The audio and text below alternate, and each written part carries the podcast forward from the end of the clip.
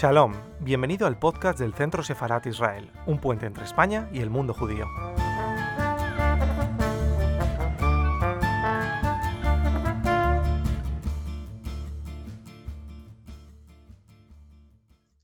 Buenas tardes, buenas tardes Karina. Hola. Gracias por estar aquí. Esta tarde tenemos con nosotros en el Centro Sefarad Israel a Karina Glauberman. Karina es psicoanalista, es doctora en filosofía y además acaba de escribir un libro muy, muy interesante sobre un personaje que podríamos decir que es la paciente cero del psicoanálisis. Hoy que estamos hablando de los orígenes, de, de dónde se localiza el origen de un paciente, es curioso traerlo ahora a colación. Eh, ha escrito un libro que se llama Talking Cure, y la invención del psicoanálisis. En este libro, eh, Karina indaga acerca de una mujer judía nacida en Viena y además que marcó toda una pauta, porque es, el, como, como digo, es un paciente que da pie luego a desarrollar una gran tesis y la gran, las grandes teorías psicoanalíticas y que es el que llaman Anacero. Eh, el padre de, Berta Pappenheim, que es como se llama, es un, hombre religioso que funda sinagoga en, Viena, y, es decir, que forma parte de una familia tradicionalista y que termina siendo una mujer que se preocupa de los temas de la mujer y sobre todo en relación con el judaísmo. Muchísimas gracias, Karina, por traernos hoy este personaje, que es un personaje casi desconocido en esa faceta humanista y en relación con la mujer. Y gracias por este libro que nos lo puede iluminar y actualizar una mujer que hoy en día es una reivindicación del tema de las mujeres y también de la mujer en el judaísmo. Gracias, Karina. Bueno, en primer lugar quería agradecer a Esther Bendal, a Israel Doncel de Casa Sefarad, a Karina Ventolila por acercarme a esta casa y a Fanny Barenbaum por el impulso a esta actividad y a los que nos acompañan en este momento desde sus casas. En medio de la situación difícil que nos toca vivir y de este confinamiento obligado, para sorpresa de todos, en el que ensayamos nuevas formas de acompañarnos o de acercarnos, quería presentarnos a esta mujer que, como decía Esther, eh, es célebre en el anonimato de su juventud y bastante desconocida en su personalidad adulta. No sería forzado decir que luchó contra su propio confinamiento y el de las mujeres en la época de los albores del feminismo y en el marco de infinitud de cambios en muchos campos, en la sociedad, en la sexualidad, en el arte, en la ciencia y en el judaísmo, en cuyo seno nació y se mantuvo durante toda su vida. Como decíamos, Berta Pappenheim se convirtió en un personaje muy conocido a través de una de las primeras obras del psicoanálisis, los estudios sobre la histeria, donde estaba incluida como el caso de Anna O, firmado conjuntamente por Freud y por Joseph Breuer, que fue quien realmente la asistió entre los años 1882 y 1885. Berta Pappenheim enferma a los 21 años, época en que Freud se compromete con Marta Bernays, de quien era amiga, es decir, en plenos años casaderos de entonces. Breuer era un famoso clínico que atendió, entre otros, al filósofo brentano, a Brahms y al propio Freud, y que hizo algunos descubrimientos importantes en el campo de la fisiología. Ayudó a Freud, a Freud a establecerse como médico de enfermedades nerviosas y fue su mentor durante sus primeros años de ejercicio. El síntoma por el que Breuer fue llamado por la familia de Berta Pappenheim era una tos persistente que hacía pensar en la tuberculosis enfermedad temible de la época, hasta que se aisló el, el bacilo de Koch, cuya vacuna no se desarrolló y masificó hasta después de la Segunda Guerra Mundial. Ya habían fallecido sus hermanas a la edad de 2 y 8 años. Breuer descartó rápidamente la tuberculosis, pero vio un severo desorden psíquico que supo más tarde que comenzó en el tiempo en que ella empezó a cuidar a su padre enfermo. El cuadro que presentaba Berta Pappenheim era un cuadro muy florido que abarcaba contracturas en varios miembros, desorganización del lenguaje, alucinaciones, estados confusionales o de sonambulismo, entre otros. Era la época del nacimiento de la histeria moderna, faltaban métodos eficaces de tratamiento, se utilizaba la prohibición o prescripción de ciertos alimentos, la concurrencia a sanatorios y el uso de aguas medicinales, las curas de sueño, las llamadas drogas antihisteria como la valeriana, antiespasmódicas, los narcóticos como el opio, la morfina, los estimulantes como el arsénico, la climatoterapia, la mecanoterapia y hasta la manipulación de los órganos sexuales, todas combinadas con el aislamiento y el tratamiento moral, es decir, apelando a la voluntad del paciente. Se incorporaría luego la hipnosis a través de unos derroteros también bastante curiosos. Breuer comenzó a visitarla frecuentemente y se inició un tratamiento inédito. Advirtió, por ejemplo, que la pérdida circunstancial del lenguaje obedecía a un mecanismo psíquico evidente para él. Ella se había sentido ofendida por algo y había decidido no hablar de ello. La impulsa a hacerlo y el resultado inmediato es que recupera paulatinamente la expresión en las distintas lenguas que domina. Muere su padre a los pocos meses y Berta desmejora rechazando el alimento sumiéndose en terroríficas alucinaciones y en un estado de profunda hipnosis que ella denomina Klaus. Hablaba alemán, francés, inglés, italiano e yiddish. Breuer observa también que si en ese estado es capaz de narrar sus vivencias alucinatorias, despierta serena y alegre. A veces las representa acompañándolas de unas palabras masculladas que si alguien de su entorno repite, las recogía animada e inventaba historias alrededor de ellas.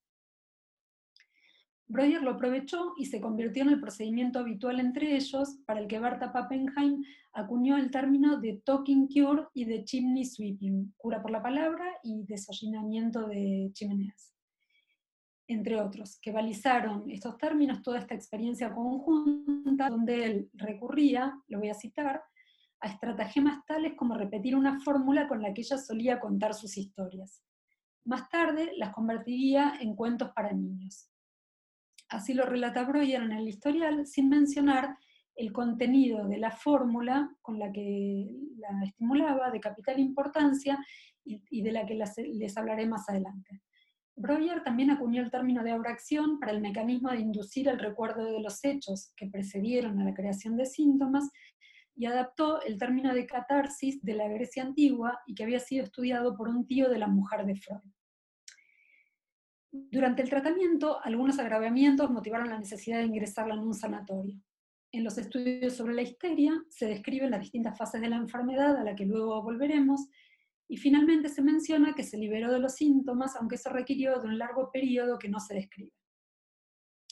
El caso pasará a la historia del psicoanálisis de un modo muy diferente. En 1953, Ernst Jones, primer biógrafo de Freud, publica el primer volumen de su biografía revelando la identidad de Berta Pappenheim para desagrado de sus familiares. Allí presentaba una imagen caprichosa del final de la cura al plantear que Breuer se asustó frente a la manifestación por parte de la paciente de los signos del final de un embarazo histérico al que luego se agregará el anuncio de la llegada del niño del doctor B, dándole un estatuto incuestionable al medicalizarlo, nombrando como pseudociesis, y afirmando que por ese motivo Breuer huyó asustado del tratamiento inconcluso y emprendió un viaje con, su, con una, una especie de segunda luna de miel con su mujer a Venecia, donde concibieron a su última hija. Dora, quien se suicidaría en su vida adulta, datos muy imprecisos y pobremente interpretados. Todas estas afirmaciones son el final malogrado de un largo recorrido de conjeturas, comentarios, tergiversaciones, deformaciones, pero fundamentalmente de prejuicios vertidos sobre una mujer joven a la que Breuer describió en los estudios sobre la histeria como provista, cito, de una inteligencia sobresaliente, de un poder de combinación asombrosamente agudo e intuición penetrante. Su poderoso intelecto habría podido recibir un sólido alimento intelectual y lo requería, pero este cesó tras terminar la escuela. Ricas dotes poéticas y fantasía controladas por un entendimiento tajante y crítico. Termina la cita.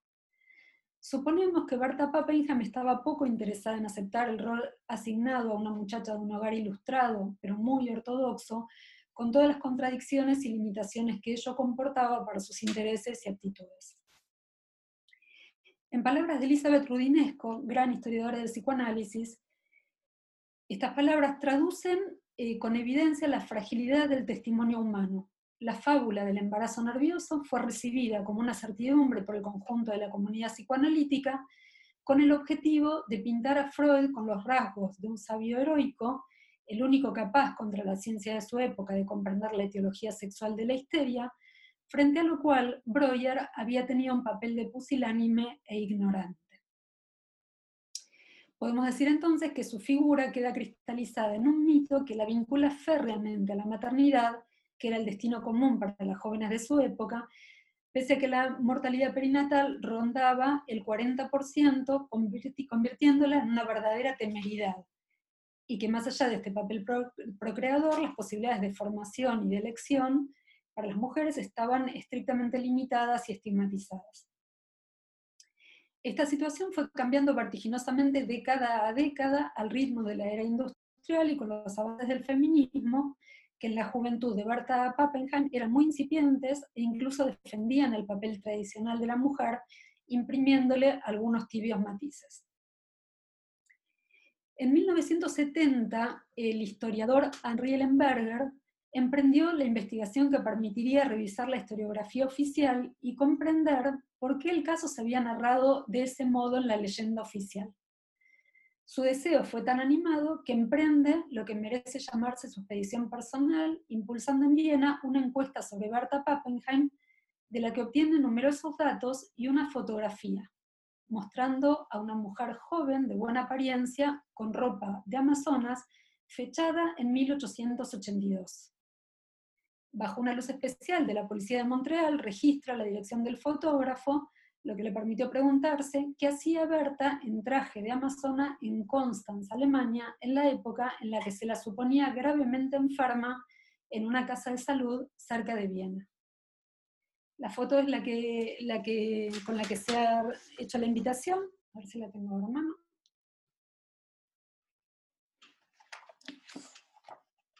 Es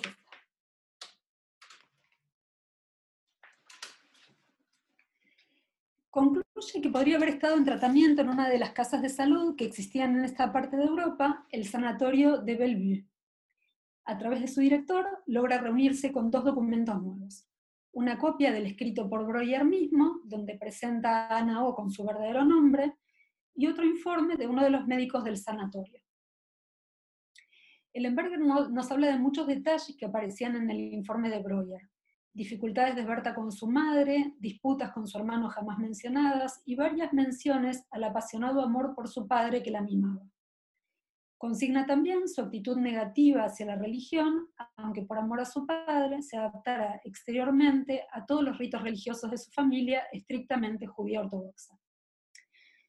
Consta que desde la primavera de 1880 Berta comenzó a sufrir neuralgias faciales y agitaciones musculares, es en este periodo, en que su padre estaba ya enfermo, que Berta alucina una serpiente negra que sale de la pared reptando para matar a su padre. Otros síntomas son descritos, muchos de ellos sobrevenían en un momento particular de distracción que ella llamaba en inglés time missing. Durante este periodo, Berta se consagraba enteramente a cuidar a su padre con el consiguiente agravamiento de sus síntomas. Breuer la ve aquí por primera vez, diagnostica una tos histérica y reconoce que está mentalmente enferma, hecho que había escapado a la atención de su familia. Respecto al segundo periodo de su enfermedad, que llama la enfermedad manifiesta, no aparecen nuevos datos, pero el Ellenberger retoma una secuencia. Ella queda muda, Breuer llama a eso afasia, menciona que comenzó después de sentirse moralmente herida por su padre. Acto seguido, agrega que un sentimiento nostálgico le sobreviene al serle prohibido verlo. En este periodo, Breuer registra el efecto tranquilizante que resulta del hecho de escucharla hablar por la noche.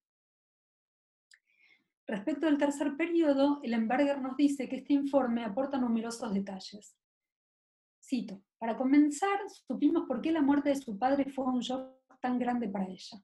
Durante los dos meses precedentes le habían rehusado el permiso de verlo y le habían contado permanentemente mentiras respecto de su estado. El 5 de abril, en el momento en que su padre se estaba muriendo, llamó a su madre y le pidió que le diga la verdad, pero la reaseguraron y la mentira continuó algún tiempo. Cuando Berta supo que su padre estaba muerto, se indignó. Le habían robado su última mirada y sus últimas palabras. A partir de ese momento, una transformación marcada apareció en su estado.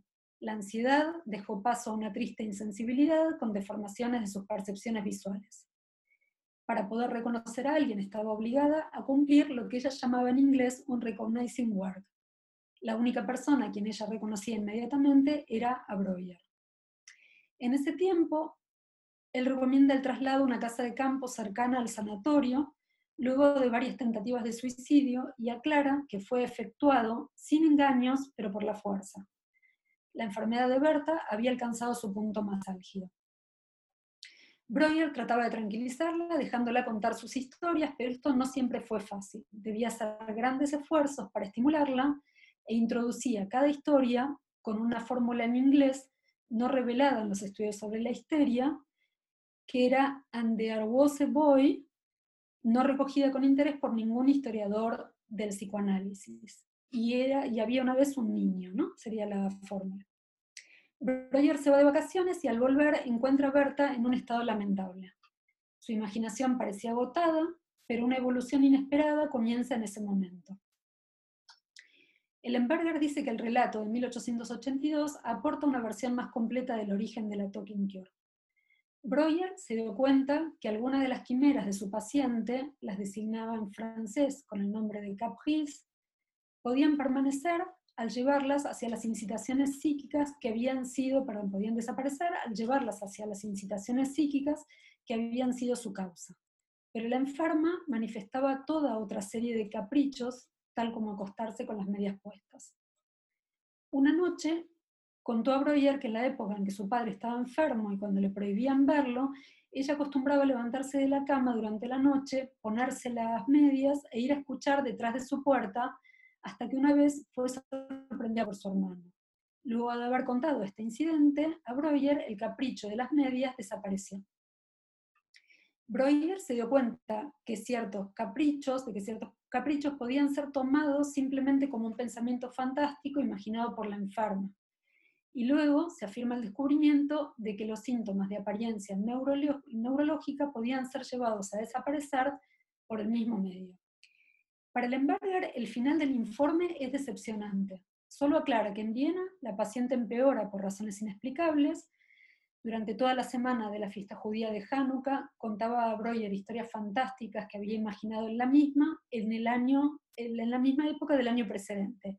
Eran día a día las mismas historias, probablemente en alusión a lo que se comenta eh, recién en 1895, un extraño desdoblamiento en que la personalidad enferma vivía con una diferencia de exactamente 365 días en relación a la personalidad sana.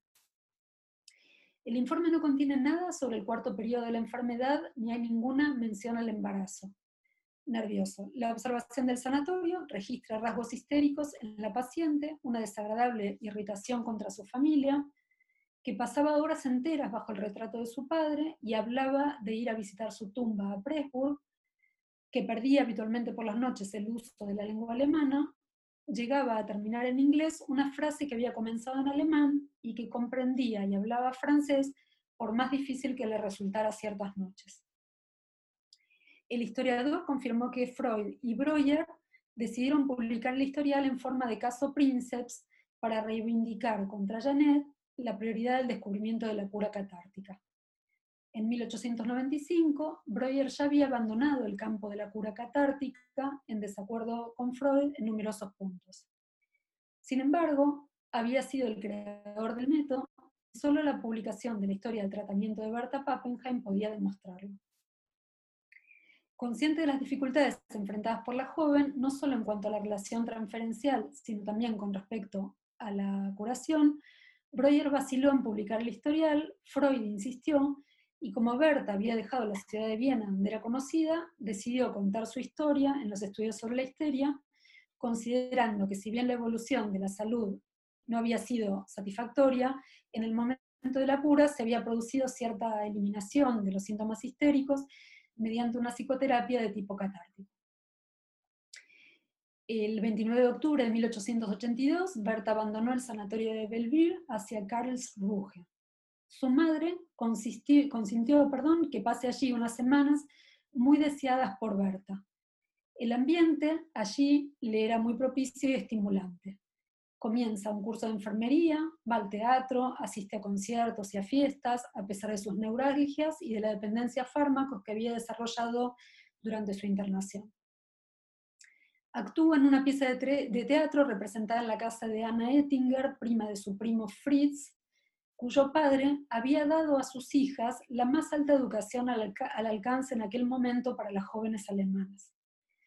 Rechazó todas las ofertas de matrimonio y creía que en el futuro, la cito Berta Pappenheim, la, educación ayudaría en lugar de obstaculizar a las mujeres a obtener un buen matrimonio nos dicen eh, Aries y Duby, grandes historiadores, que el acceso de las mujeres a la educación permaneció limitado en todas partes debido a dos grandes temores, la conversión o la apostasía y la soltería.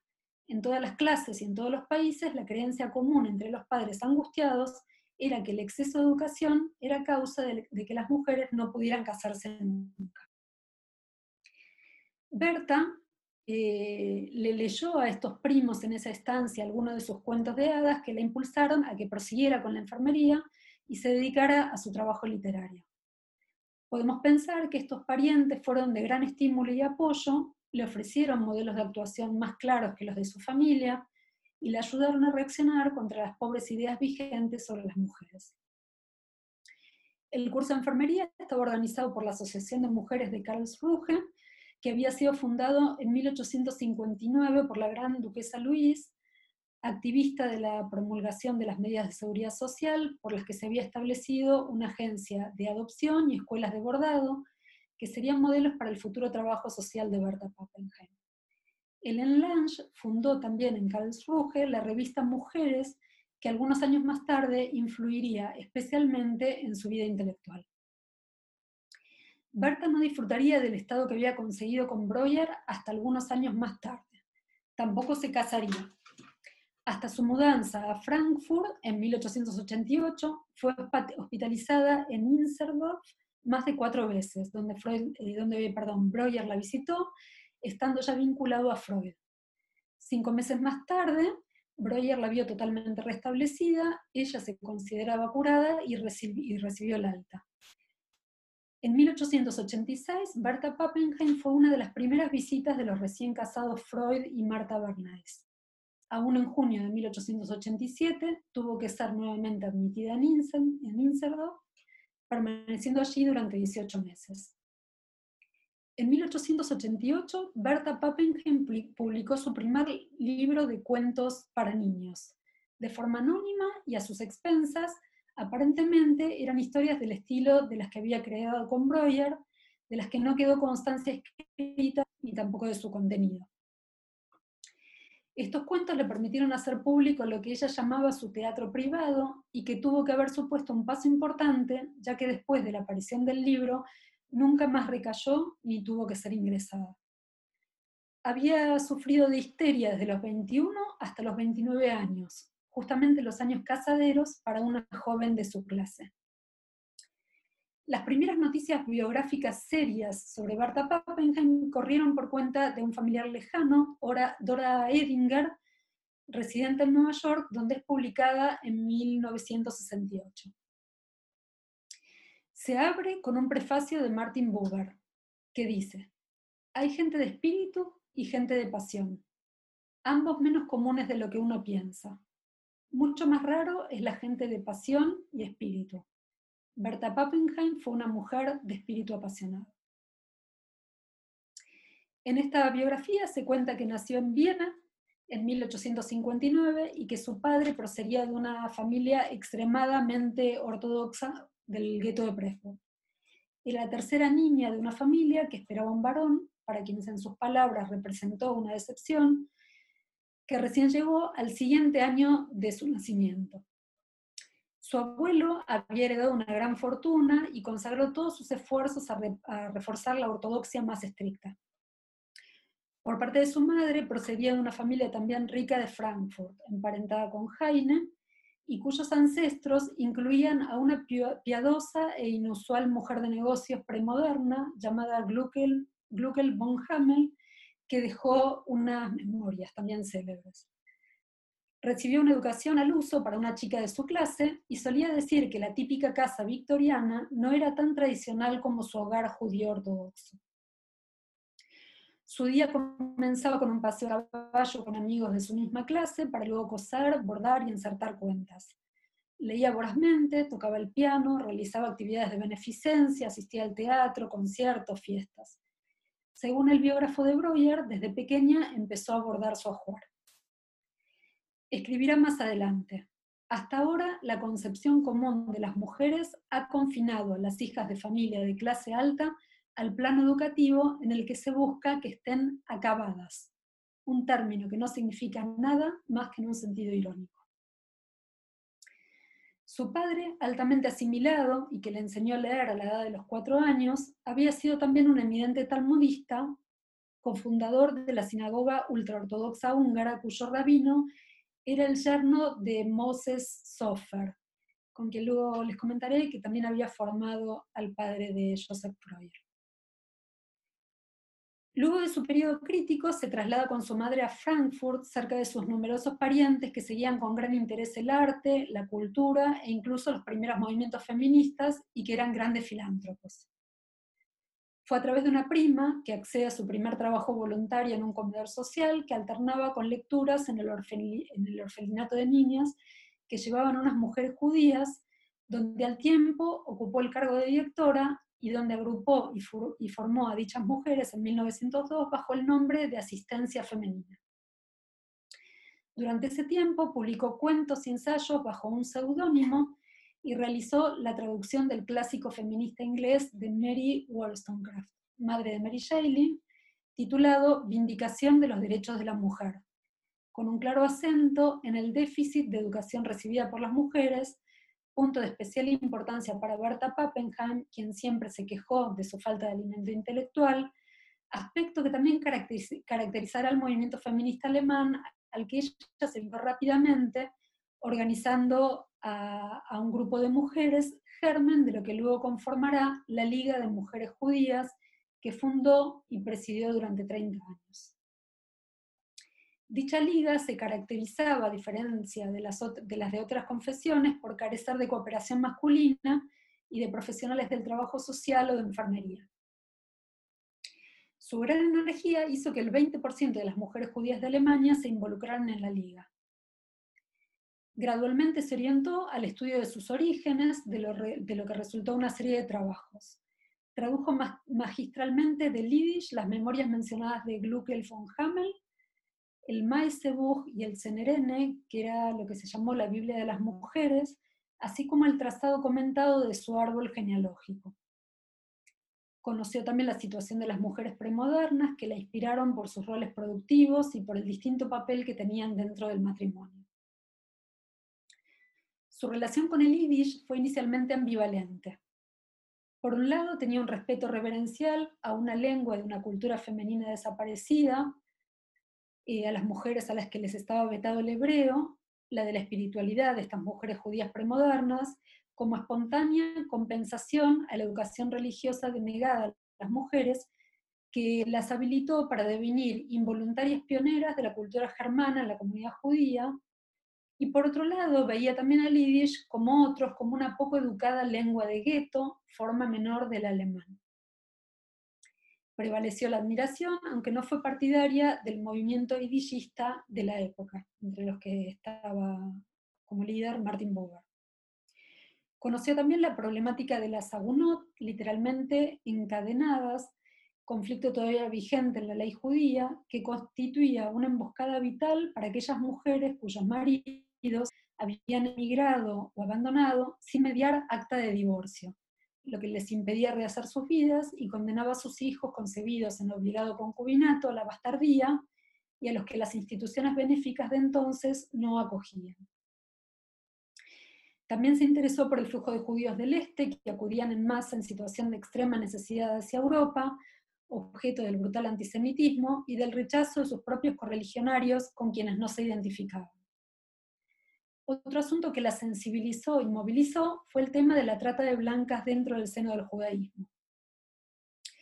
En una época en que la prostitución estaba tremendamente extendida, así como la falta de interés que encontró las autoridades para afrontar y acabar con este problema de enorme seriedad y envergadura.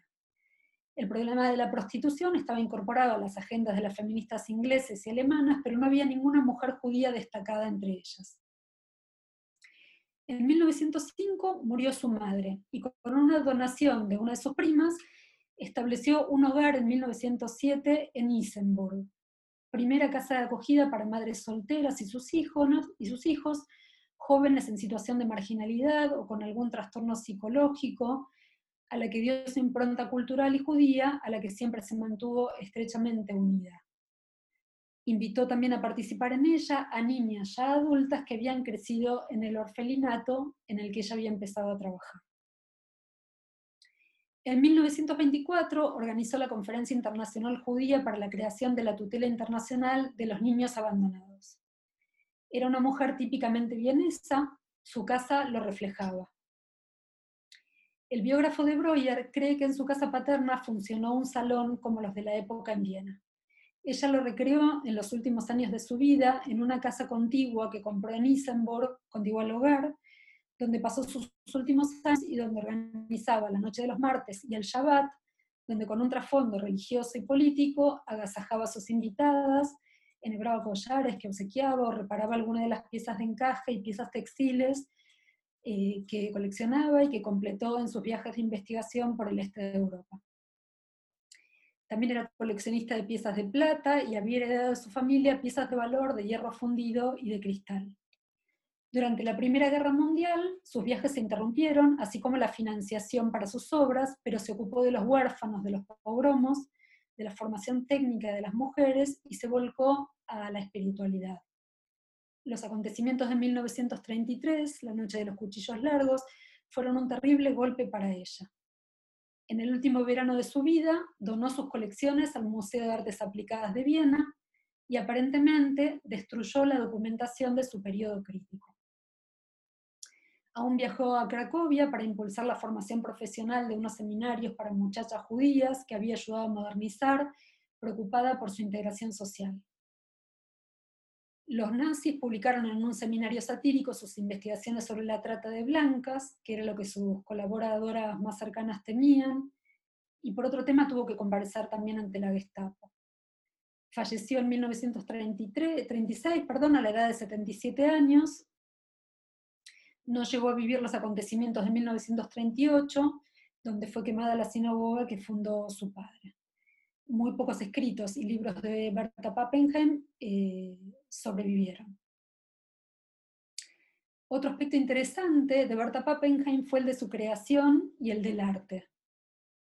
Breuer describe en los estudios sobre la histeria cómo Berta Pappenheim, en el periodo crítico de su enfermedad, empezaba a pintar, lo cito, una situación o a relatar una historia recuperando la fluidez del inglés y luego del alemán y describe que las historias eran del estilo del libro de imágenes sin imágenes de Andersen, lo que le permitía, lo que le permitía eh, perdón, que Lemberg añade a partir del hallazgo de nuevos documentos que Breuer la, la estimulaba con esa fórmula en inglés, eh, y al igual que el protagonista del libro de Andersen, eh, y al igual que el protagonista del libro de Andersen dice, en el mismo momento en que experimento los sentimientos más vivos y profundos, mis manos y mi lengua parecen estar atadas, por lo que no puedo describir ni representar adecuadamente los pensamientos que surgen dentro de mí.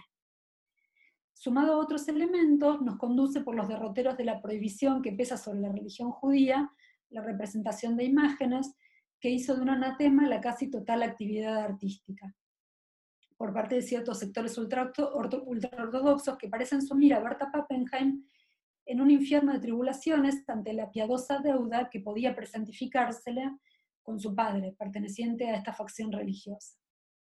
La concepción de un arte judío antiguo, sabemos que se hizo impensable durante mucho tiempo, se creía que una comprensión literal del precepto bíblico contra la, idolatría, la realización de imágenes, prohibía cualquier representación de humanos o animales aunque en la Biblia misma hay referencias al arte y a la artesanía.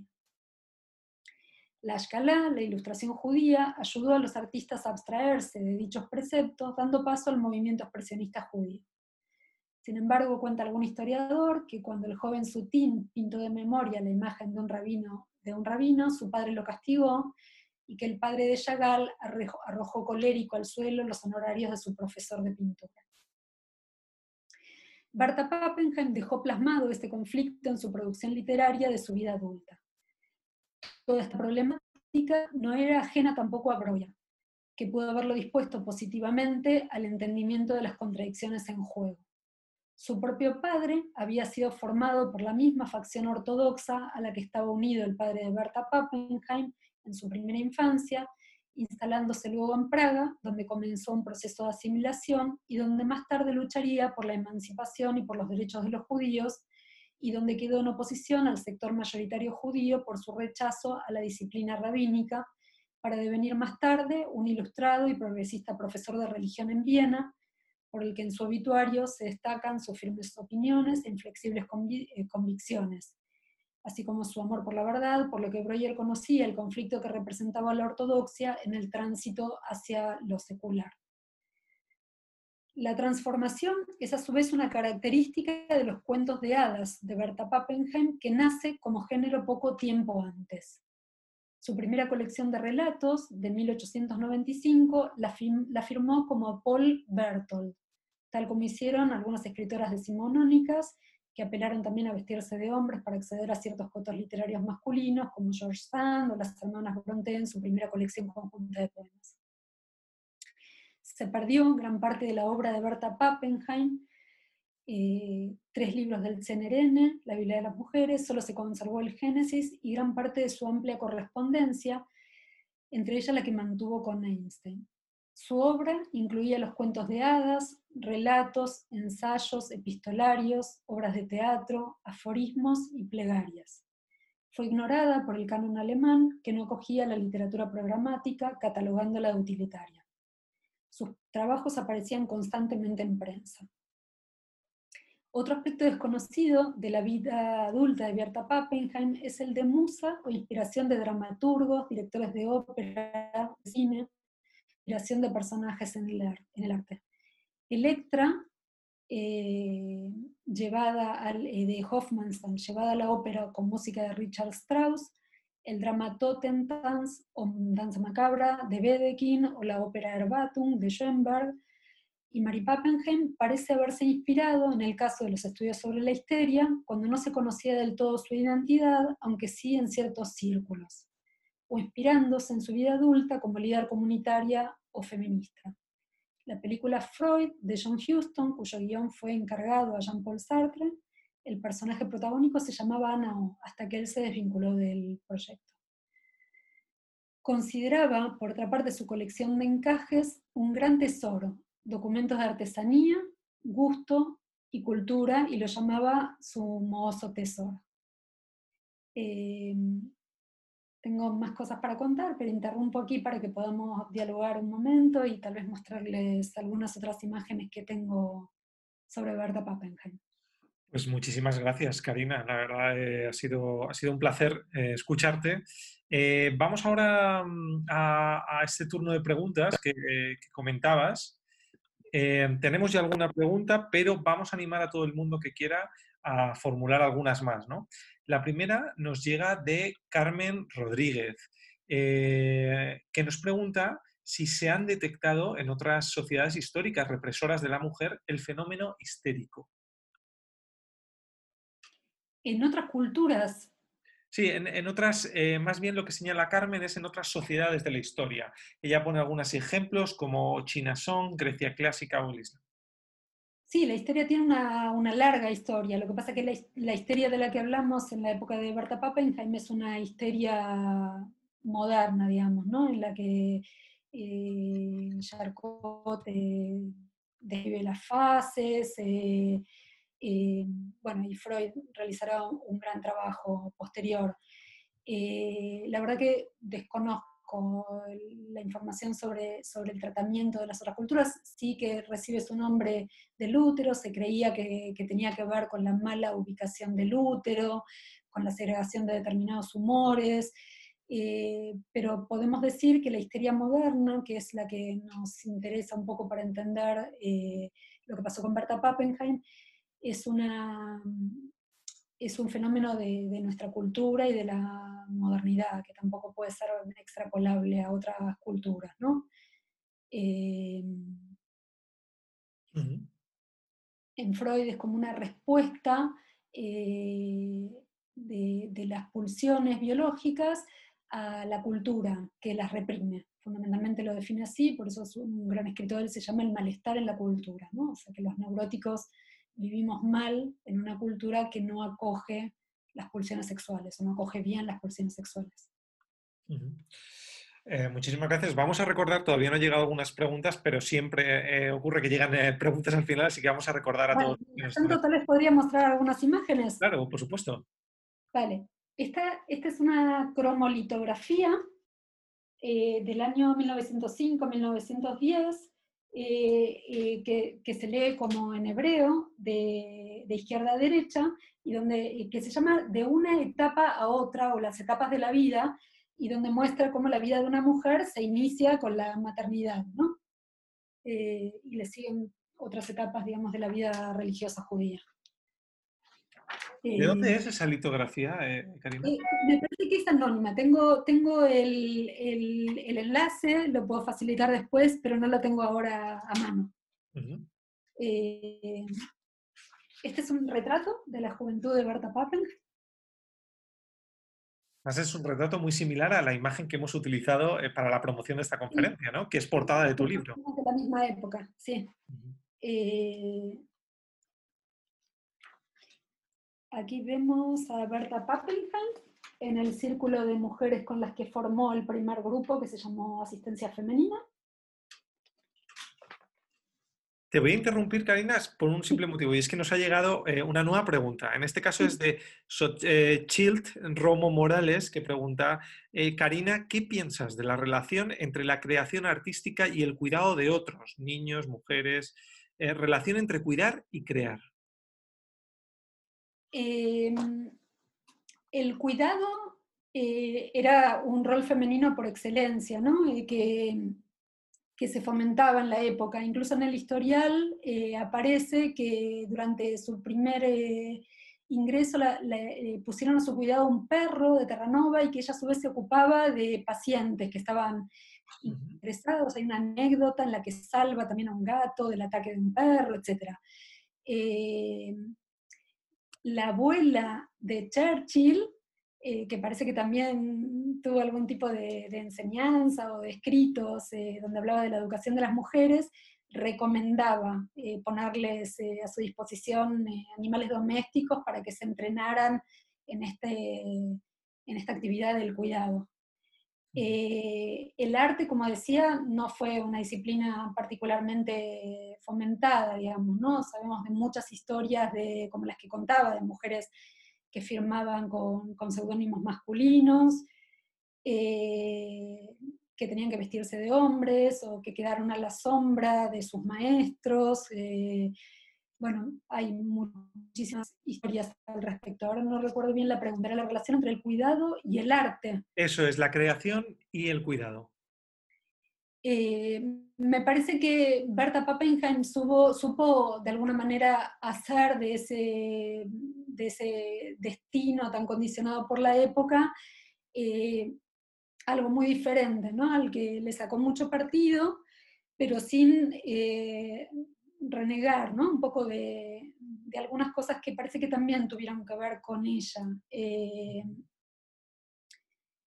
los eh, hijos, por ejemplo, en francés, que se dice fils, es eh, homónimo de hilos, que, que, es una expresión y una palabra que ella utiliza muchísimo a lo largo de sus obras y está relacionada también con los tejidos, con los, con los textiles y con los encajes que ella coleccionaba. Entonces podemos decir que hay ahí como también como una especie de transformación ¿no? entre ese eh, empuje a la maternidad de la época eh, y, este devenir eh, que, tiene, que tienen los hilos en, en, su interés y en su arte, ¿no? porque también en Ebrava hubo una exposición sobre estos collares con una con una, con un catálogo muy bonito de, una poeta que habla de ello, pero bueno, quedan muchas cosas eh, en el tintero. Voy a aprovechar para mostrar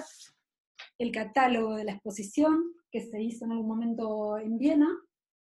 Eh, este es el retrato también de ella, con un vestido que ahora voy a mostrar, que está en el interior del catálogo, porque la, colección de encajes de piezas de hierro fundido eh, forman parte de los fondos del Museo de Artes Aplicadas de Viena, aunque no, están expuestos eh, en forma permanente.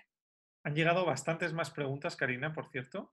muestro, ya te lo en mano, muestro solamente eh, otra foto donde luce el vestido, que está en compañía de unas niñas del orfelinato, donde empezó. Y creo que por aquí tengo a mano, no lo sé. No, no lo tengo señalado. Bueno, luego tal vez lo encuentro. El vestido que, tiene la imagen. Sí, te escucho, Israel. Sí, eh, mira, Teo Puertas eh, se pregunta, ¿se tiene constancia de que Berta tuviese alguna relación con un hombre a lo largo de su vida? Sí, hay alguna constancia. Parece que tuvo planes de matrimonio con un violinista eh, y que pese a que, que, no era de su clase social y pese a que sus padres formaban lo que Freud luego llamó una mesalliance para referirse a la creación del síntoma.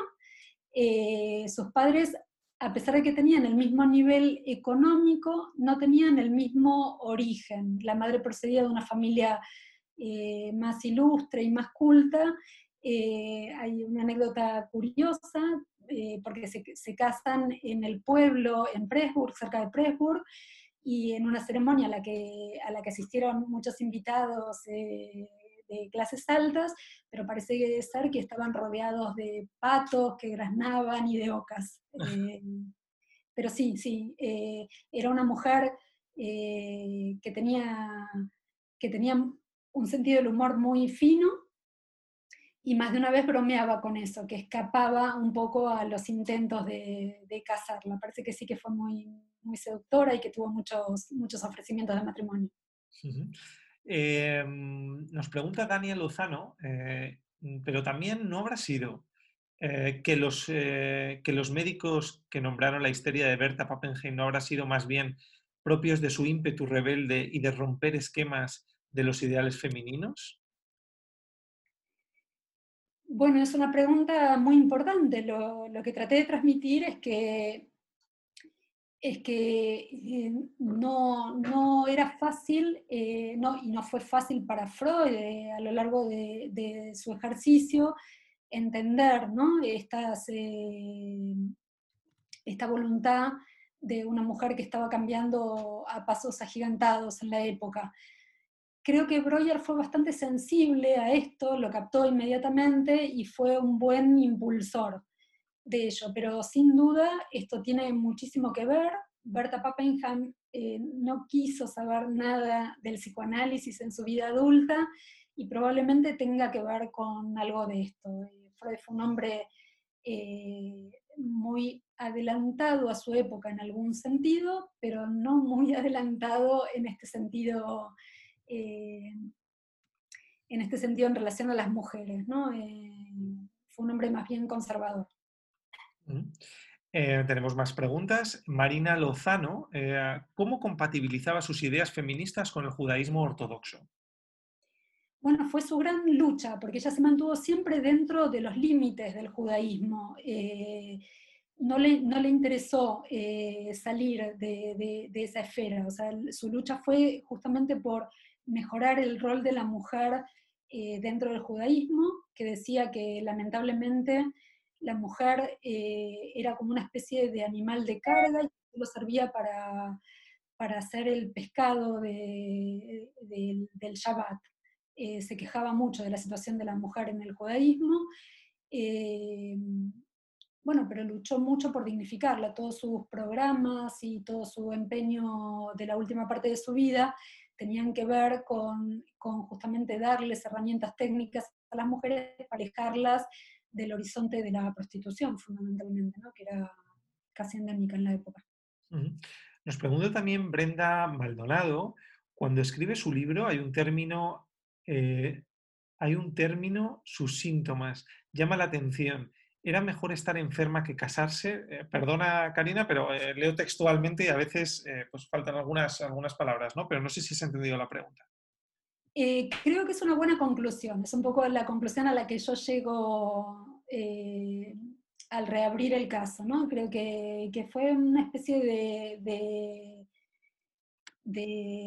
cortada para Berta Pappenheim. No, no tenía interés eh, especial en, un matrimonio como los matrimonios de la época y no tenía interés en ver limitados sus horizontes. Eh, eh, no fue el único caso, muchas mujeres encontraban en la enfermedad una forma de liberarse de este destino tan reducido. ¿no? Muy bien, eh, tenemos más. Em, ¿Se sabe si Berta Pappenheim, nos pregunta Vanessa, estuvo en el círculo con relación con Alma Mahler? Eh, eh, con, no, bueno, ella dejó Viena muy tempranamente. hay un libro de Edward Timms muy interesante que, que, describe un poco todos estos círculos que funcionaban en Viena en torno a grandes figuras. y son todos círculos eh, que compartían integrantes, como interrelacionados. No tengo ninguna constancia que, tuviera, que, hubiera tenido relación con ella, pero eh, sí es una realidad que, se mantenía muy al tanto de todos los estrenos de la época. En una de sus eh, colecciones de cartas, en uno de sus epistolarios, habla del estreno de, de Edipo, justamente en Viena, y, concurría siempre que podía a conciertos y a, y a piezas de, de teatro que, que, que en, esa, en, la Viena de entonces eran, tenían una vida sumamente importante. De momento no tenemos más preguntas. No sé si quieres, eh, nos acercamos ya a este tiempo que, que, habíamos estipulado para la conferencia. No sé si quieres decir algo para terminar. Eh, no, agradecer la, escucha atenta que veo que, ha habido y tal vez mostrar alguna otra foto, a ver si tengo alguna, alguna imagen que pueda ser de interés.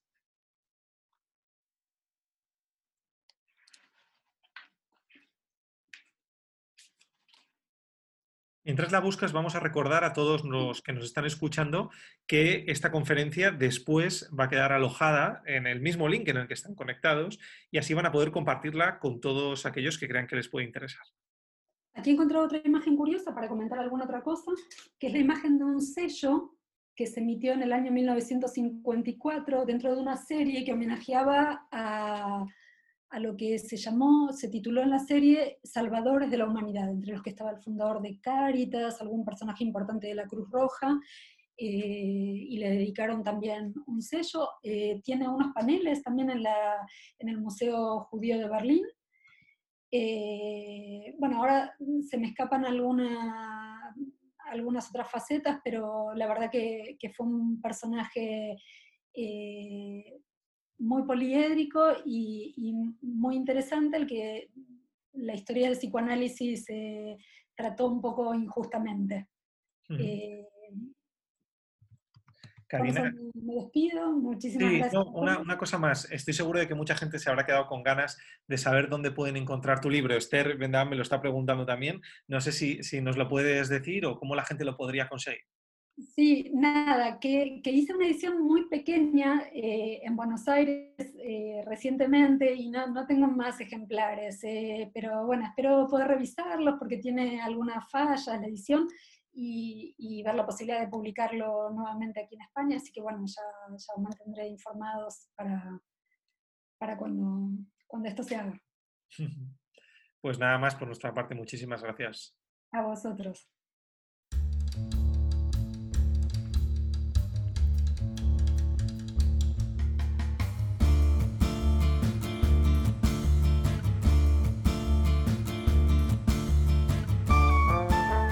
Gracias por escucharnos. Recuerda que también nos puedes seguir a través de Instagram, Facebook y Twitter con el usuario arroba Centro Israel o si lo prefieres en nuestra página web www.sefarat-israel.es.